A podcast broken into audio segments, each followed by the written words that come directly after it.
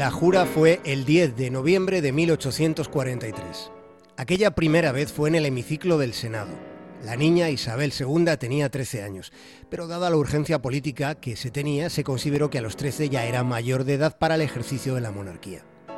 Isabel fue ubicada bajo un gran dosel de color rojo.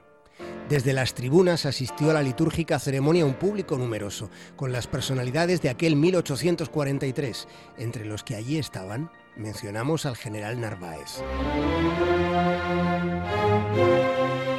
Porque la historia del siglo XIX español no se comprende sin la influencia del ejército, con personajes como Espartero, O'Donnell, Prim, Serrano o Ramón María Narváez.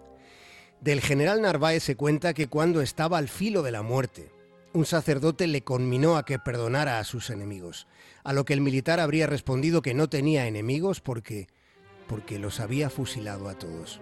En realidad esta es una peripecia apócrifa. Sí que tenemos la certeza de que hace 180 años, en la jura de Isabel II, se cantó el Te Deum, el himno de acción de gracias.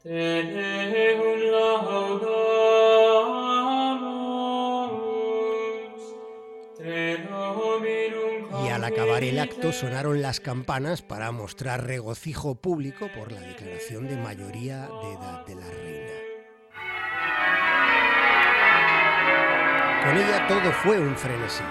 A los 13 fue mayor de edad, a los 16 se casó a toda prisa, sin amor ninguno, se la casó con su primo Francisco de Asís de Borbón, más conocido popularmente en aquel momento como Paquita Natillas.